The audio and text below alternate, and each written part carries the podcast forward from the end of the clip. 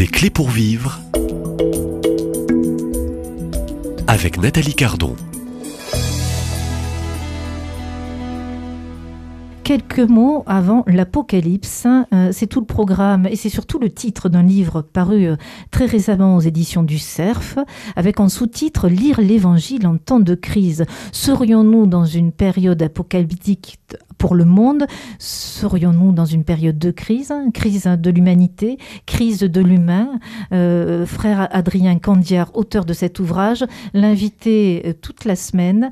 Je vous propose de relire juste un, extrait euh, de cet évangile de Saint Marc, versets 28 à 32. Soyez sur vos gardes, veillez, car vous ne savez pas quand sera, quand sera le moment. Il en sera comme d'un homme parti en voyage. Il a quitté sa maison, donné pouvoir à ses serviteurs à chacun sa tâche, et au portier il a recommandé de veiller. Veillez donc, car vous ne savez pas quand le maître de la maison va venir, le soir, à minuit, au chant du coq ou le matin, de peur que venant à l'improviste, il ne vous trouve endormi. Et ce que je vous dis à vous, je le dis à tous, veillez. Quel rappel hein. Donc on est toujours dans ce discours apocalyptique euh, dans l'évangile de Saint Marc. Tout à fait, au euh, chapitre 13. Voilà. Qu'est-ce que vous pouvez peut-être développer pour ceux et celles qui euh, vous suivent et seront aussi certainement des lecteurs de ce petit ouvrage pour se préparer en ce temps, en, ce temps de crise? Eh bien, Jésus nous donne, dans ces versets que vous venez de lire, une clé très importante pour nous éviter des faux pas par rapport au texte apocalyptique en général et à son discours en particulier. Tous ces textes apocalyptiques euh, ont en commun, je vous le disais hier, de présenter des grandes images très symboliques, euh, très riches, d'un symbolisme très riche, qu'on a parfois un peu de peine à comprendre, annonçant des événements, des, des, personnages. Et euh, notre tendance naturelle, je crois, consiste à chercher à identifier dans notre actualité euh, les éléments euh, présents dans le texte et se demander si telle catastrophe correspond à ce qu'on a lu dans le journal ce matin. Et ça, je crois que c'est une fausse piste.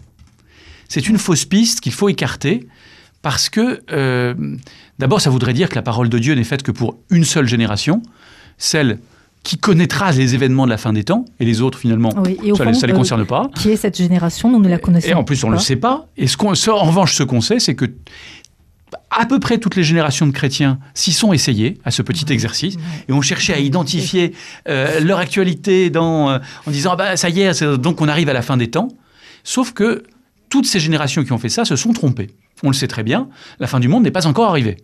Donc, euh, ce petit jeu, ce petit côté pas jeu du journal de Mickey qu'on veut faire jouer à l'évangile ne me paraît pas très juste précisément, Jésus nous dit, vous ne connaissez pas le moment, vous ne connaissez pas le jour ni l'heure, et Jésus dira d'ailleurs un peu plus loin dans l'Évangile que lui-même ne le sait pas.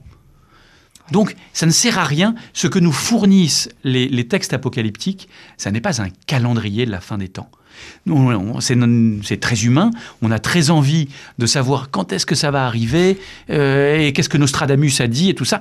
Mais ça n'est pas Jésus n'est pas euh, un, voyant à la Nostradamus qui doit essayer de, nous, faire des, prophéties sur euh, ça va arriver la semaine prochaine. C'est pas du tout son sujet. Ce qui intéresse Jésus, c'est la fin des temps, mais pas la fin au sens quand est-ce que ça se termine, mais vers quoi ça va, la fin au sens de finalité, le but, le sens de l'histoire humaine. Et c'est ça qui nous est révélé dans euh, ce discours apocalyptique. Apocalypse, c'est un mot grec qui veut dire non pas fin du monde, comme on le dit dans le langage courant, c'est normal, mais initialement en grec, ça veut dire révélation. Et ce que fait Jésus, c'est qu'il nous révèle non pas le moment de la fin du monde, mais le sens de l'histoire humaine avec tout ce tragique qui la traverse sans cesse et que nous prenons en ce moment en pleine figure. Alors vous parlez de, tragédie, on pourrait relire aussi dans, euh, je dirais, dans ce discours apocalyptique, euh, Jésus lui-même aussi, qui a, traversé euh, cette passion aussi à Gethsemane. Il fallait qu'il passe aussi par cette passion en vue de la résurrection et, au fond en vue de cette finalité qui nous conduit au royaume de cieux pour l'éternité. Si on veut comprendre le sens de l'histoire humaine, vous avez tout à fait raison l'élément clé, c'est la croix. C'est la croix de Jésus. Pourquoi? Parce que euh, un mot un peu grossier, hein, euh, cette dimension aussi de la croix, euh, la croix, les épreuves. Alors, c'est- c'est-à-dire que Jésus, pourquoi finit-il en croix? Pourquoi, enfin, il finit pas, Dieu merci. Pourquoi est-il mis en croix?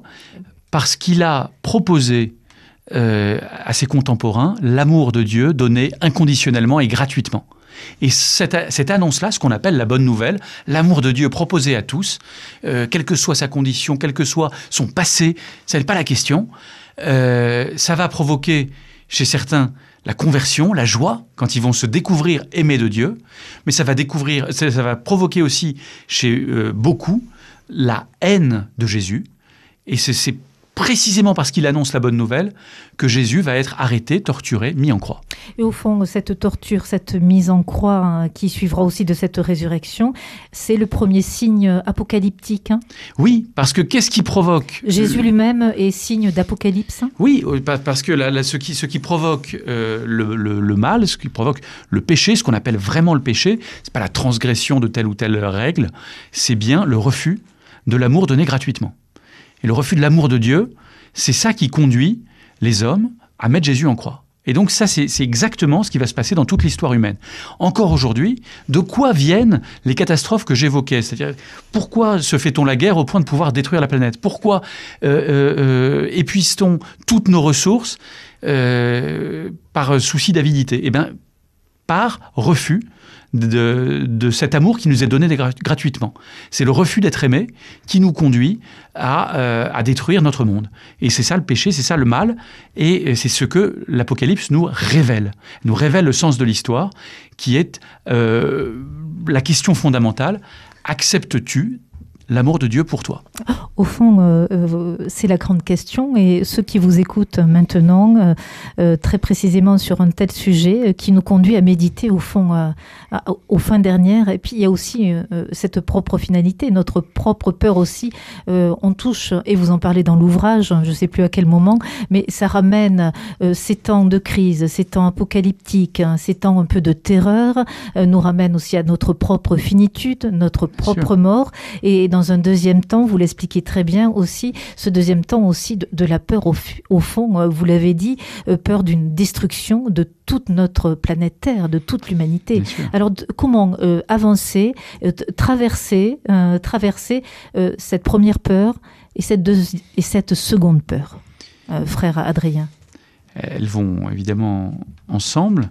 Si, si ce qui nous conduit à la destruction, c'est le péché euh, au sens que je donnais, c'est-à-dire le refus euh, d'être aimé, alors euh, notre urgence, comment traverser? Eh bien, en, acceptant d'être aimé. Ce qui n'est pas si facile.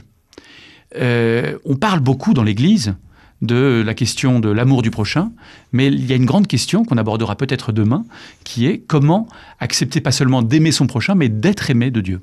Ça, c'est aussi euh, tout un programme hein, et une orientation. euh, comment être aimé de Dieu Eh bien, euh, je vous propose, frère Adrien, de vous retrouver dans ces temps un peu de grande crise, hein, dirons-nous. Je vais reprendre le terme aussi de votre titre apocalyptique. euh, le temps aussi de relire en ces temps euh, l'Évangile et les Évangiles, et entre autres peut-être cet Évangile que vous méditez pour le lecteur, l'Évangile de Saint Matthieu. À part Saint-Marc. Saint-Marc, je tiens. Je, je salue Saint Matthieu, mais c'est l'évangile. Voilà, je salue Saint Matthieu, mais c'est bien l'évangile de Saint Marc. Merci de me corriger. Donc, euh, à relire, méditer et, et puis se nourrir. Rendez-vous, frère Adrien Candiard, dominicain au couvent du Caire, ici euh, à Lourdes pendant ce pèlerinage du Rosaire, demain à la même heure. Et merci. Merci.